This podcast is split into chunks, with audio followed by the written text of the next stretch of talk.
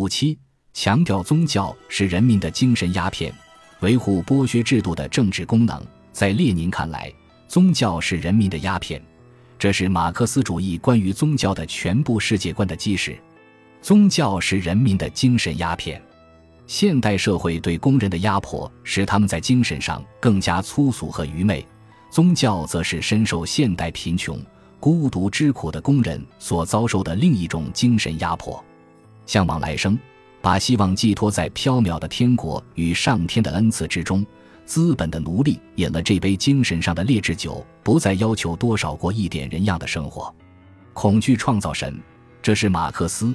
费尔巴哈等无神论思想家揭示宗教根源的明确论断，在列宁看来，在帝国主义时代，现代宗教最深的根源就是对资本的捉摸不定的力量的恐惧。资本的瞬息万变与无情，把广大工人阶级置于生活无着、生命无助的境地。资本捉摸不定、千变万化，它的力量构成了一种人民群众无法预见、不能控制的巨大外力。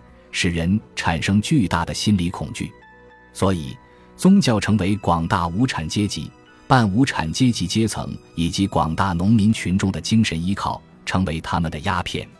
所以，吸食鸦片不是由于人民的无知，而是因为资本的压迫成为时时刻刻威胁人民的灾难，而广大群众起来进行阶级斗争、进行革命。推翻剥削制度，就能真正消灭宗教产生的社会根源。只有反对宗教的这种根源，才是真正的反宗教。列宁重点分析了宗教在现代社会的阶级根源和社会根源，得出结论：消灭宗教，就要消灭宗教赖以生存的土壤。列宁深刻地分析了反动统治阶级的政治伎俩，他认为。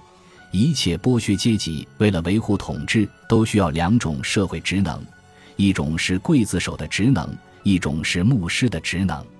刽子手显而易见是用来镇压被压迫者的反抗，而牧师则是为了安慰被压迫者，让他们顺从、安心、不反抗。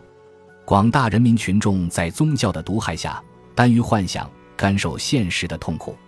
列宁一方面强调。宗教对专制制度的维护的政治功能，另一方面强调宗教对人民的麻醉作用。